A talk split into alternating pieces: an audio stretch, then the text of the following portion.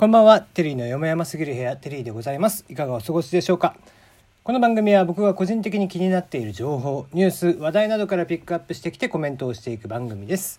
ツイッターに、えー、質問箱の代わりにマシュマロを置いています。ご意見、ご感想などぜひお送りください。匿名で送ることができますので、えー、まあね、誹謗中傷でもとりあえずは送っても全然構いません。あの、まあ、取り上げると思いますけど。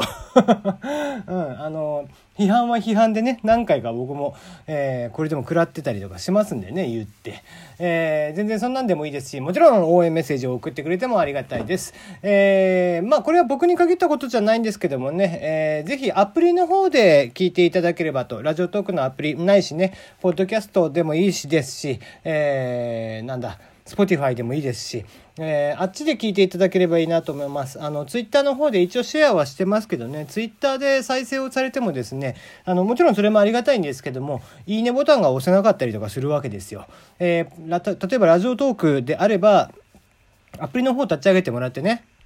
あの、再生をしていただくと、右側にいいねとか、ハートボタンとか、ニコちゃんマークとか、ネギのボタンとかあったりしますんで、それをね、ぜひ押してください。あの、押してもらったり、あとシェアをしていただいたりとかするとですね、やっぱり喋り手としては、これは僕だけじゃないと思いますけども、モチベーションにつながるんですよね。あの、ラジオトークって残念ながらですね、我々やってる側は再生数とか全くわかんないんです。なので、えー、正直そこのいいねとかだけが目安になっている部分があるので、あの、これはぜひですね、ねあの、リスナーさんを応援、あの、喋り手の方を応援するっていう意味でも、えいいねボタン等々押していただければなと思って最近ちょっと言うようにしてますという感じですね。はい、えー、まあ最近はね、えー、いくつか本当はピックアップしてきて話をしたいと思うところなんですが、ちょっと一個一個の話をね、できればちょっとゆっくりめに、えー、ゆっくりめにと言いつつも早口だったりとかするので、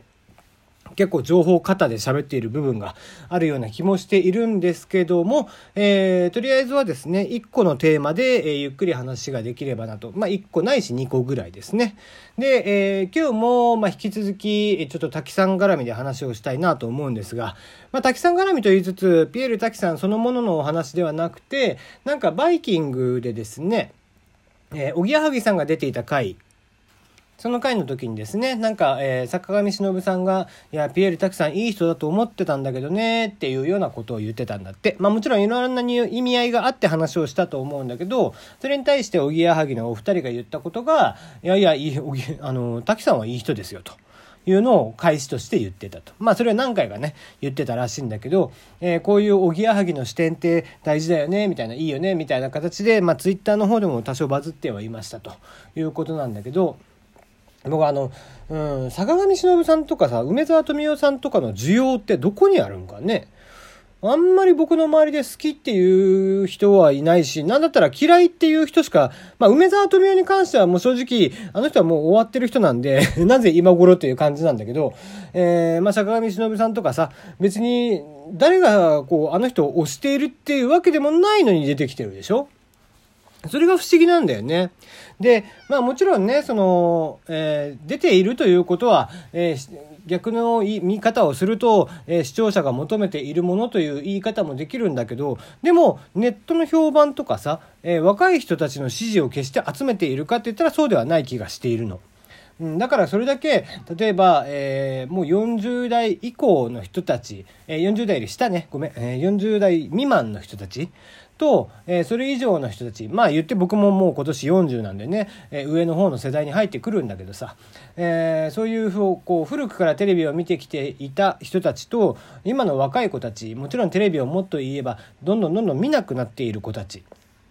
そういった子たちとその番組の作り手、えー、例えば今回であればフジテレビ主にねフジテレビ、えー、あと日本テレビあたり TBS とかの,、えー、そのバラエティとかの制作陣のこう作り手とその見ている人の感覚の乖離っていうのが凄まじくどんどん離れていっているんだろうなと。逆を言えば YouTuber の人たちとかっていうのは、逆もね自分たちが若者であったりとかするのでそこの感覚にすごく近いだからこそ、えー、やっていることが若者に対して受けているっていう部分があるんだろうなと思うんだよね。で、えー、なんでそんな風に坂上忍さんとかが押されるんだろうなって考えると一つはその歯に物着せぬっていう言い方、うん、まあ彼は特に、えーまあ、特に坂上忍さんが分かりやすいので坂上忍さんを例に挙げて話をするけど、えー、結局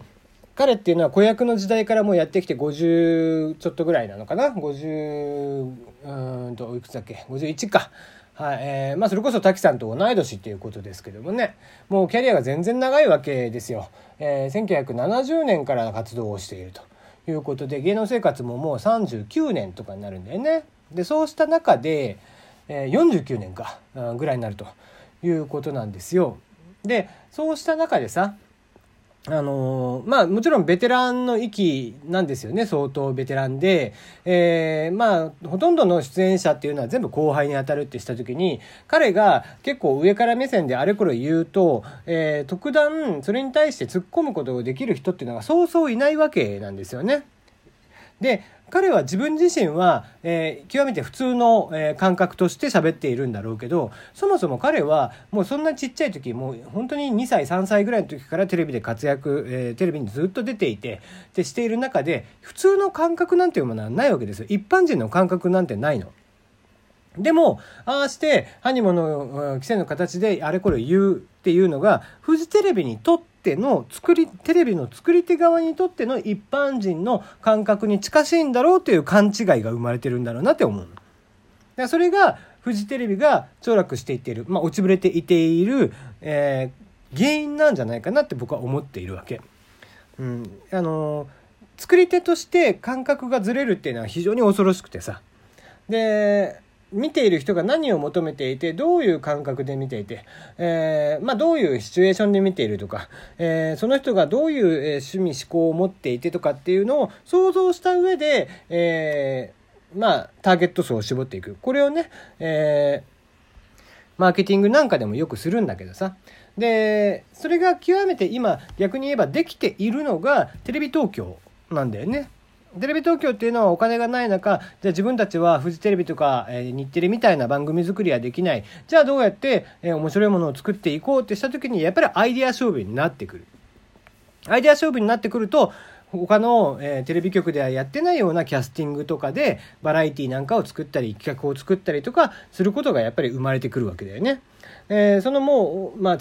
テレビ東京の代表格でもある、えー、仕掛け人といいますかプロデューサーである佐久間さん今回ね、えー、フジテレビの子会社になっちゃいますけども日本放送ラジオの方で「えー、オールナイトニッポンゼロの水曜日パーソナリティになるわけなんですけどもだからラジオの人たちの方がよっぽどここら辺の感覚っていうのは若者に近いよね。なんせラジオって、えー、はがきを送ってもらったりメールを送ってもらったりとかして視聴者とのやり取りが非常に多い。でもテレビっていうのはほぼ一方的なんだよね。ある意味、ラジオっていうのは双方向のやり取りっていうのがずっとできていて、昔から。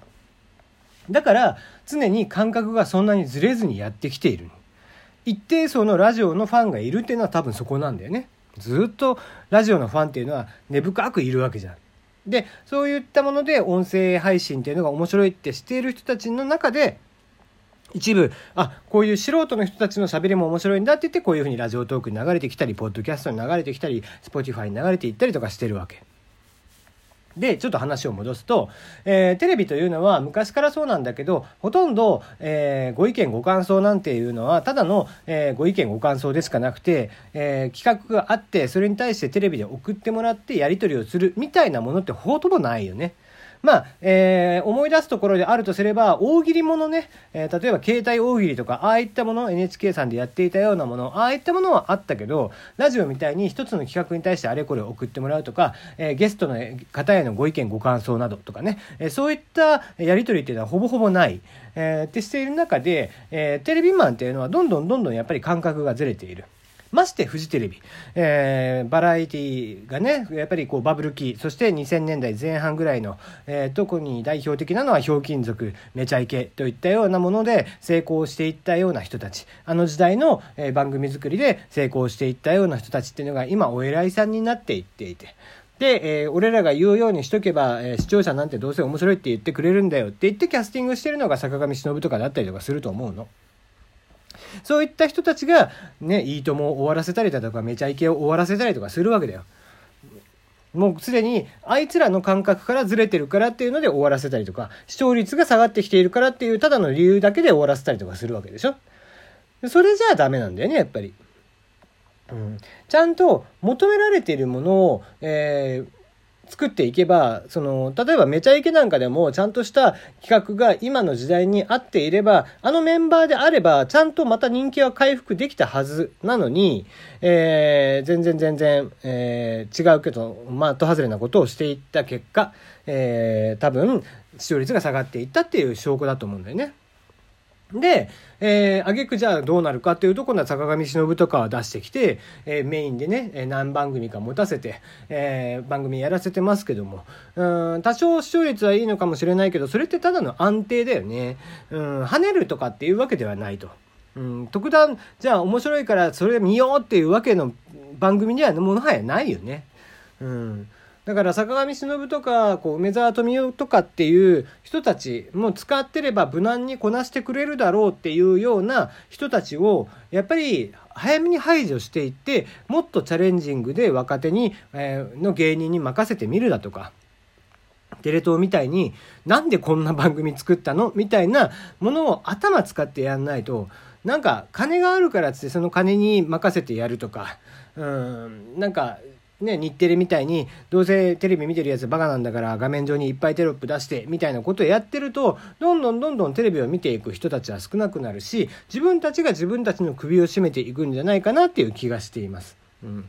えー、まあ、僕は少なからず坂上忍さんとかが喋ることに対して一つの共感もしたことがないので、えー、まあ、今回こんなね、えー、おぎやはぎさんとのやり取りがあったということでやっぱりちょっとは、ね、腑に落ちないなと思ったことがあって今日は取り上げてみました、え皆さんはいかがでしょう、え坂上忍さんとかね好きな人はぜひ、えいやここがいいよとかっていう意見があればぜひ送ってもらえたらなと思っております、え番組が良かったなと思ったらぜひいいねボタンシェアなどをしていただけたら幸いです。